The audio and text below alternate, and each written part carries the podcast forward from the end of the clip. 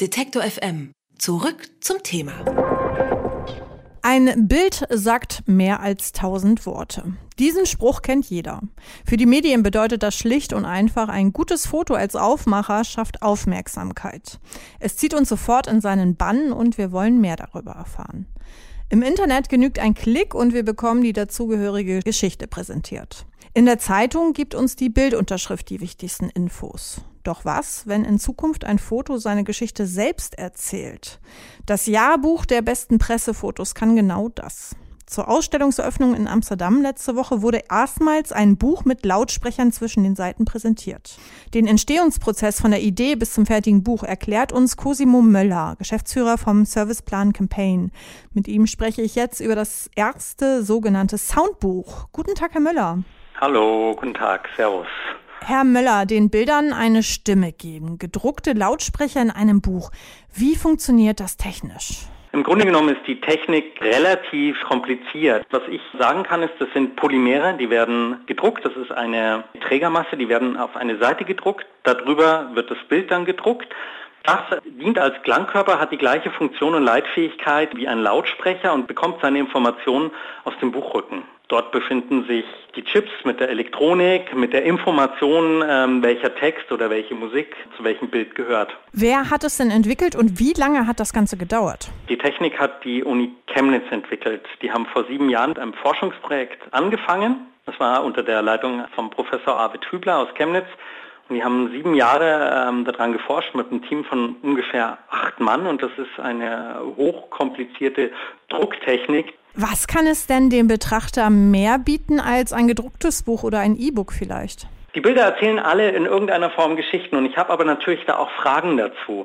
Das ist natürlich auch so dieser Kindheitstraum. Ein Bild beginnt mit mir zu sprechen und erzählt mir seine Geschichte.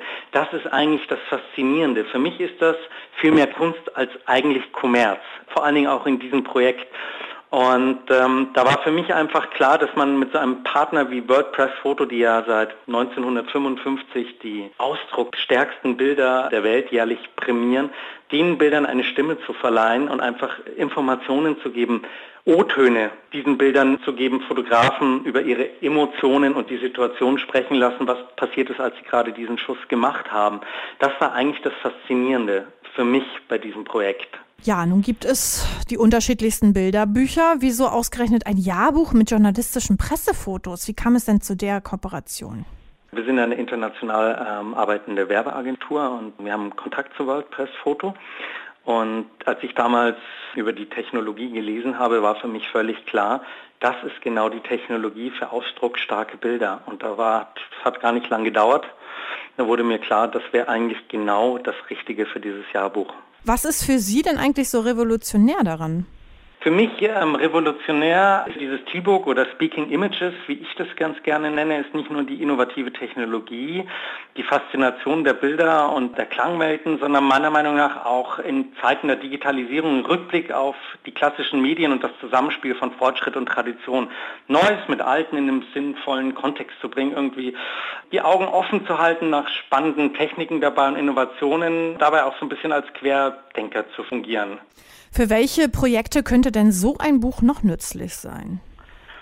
Ich finde das schon sehr revolutionär und vor allen Dingen sehr innovativ ist, zum Beispiel ähm, im Bereich der Kinderbücher ganz, ganz toll eine große Rolle spielen kann in Zukunft die ersten Bücher, die Kinder haben, unter diesem Teaching-Aspekt, unter diesem äh, lernenden Aspekt, dass natürlich Kinder ihre ersten Bücher, wenn die Bilder zu dem Kind sprechen, wenn sie erklären und zeigen, ist das schon eine ganz, ganz tolle Sache und auch hat so einen edukativen Charakter.